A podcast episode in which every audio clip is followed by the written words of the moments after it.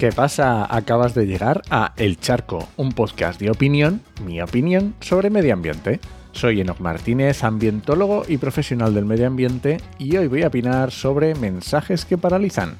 Pero antes, este podcast pertenece a Podcastidae, la red de podcast de ciencia, medio ambiente y naturaleza, y lo puedes encontrar en elcharco.es.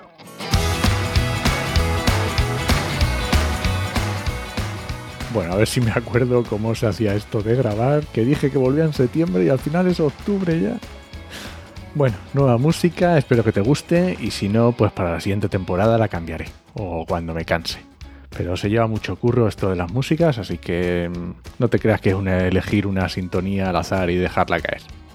Pero bueno, vamos al lío. En los charcos que he hablado varias veces sobre comunicación y cómo, cómo comunicar, ¿no? Pero vamos al objetivo de esta comunicación. ¿Qué es lo que quieres despertar en quien te escucha o tele?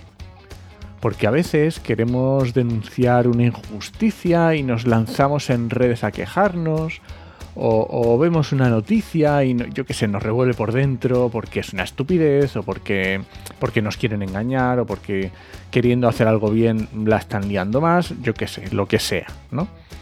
Pero lo que yo quiero que te preguntes es, y aquí por supuesto me lo aplico también a mí mismo, ¿qué es lo que quieres que recuerde la persona que recibe el mensaje? O ni siquiera recuerde, ¿qué sensación le va a quedar? El medio ambiente y todo lo que le rodea es complejo. Hay muchas formas de ver las cosas, muchas veces no sabes o no tienes la suficiente información para valorar en su justa medida una determinada acción. Y además diferentes actores ven las diferentes, perdón, las mismas soluciones de formas diferentes. Y no digo ya si te afecta directamente, porque entonces se mezclan además una cantidad de emociones y sentimientos que, bueno, terminan de complicar todas las posibles soluciones que se puedan eh, plantear. Pero cuando se trate de comunicación, creo que podemos utilizar un truco que no es muy complejo. Si un mensaje, si tu mensaje, invita a la acción, a tomar medidas, a trabajar para corregir algo positivo para el medio ambiente, pues adelante, yo no le veo problema.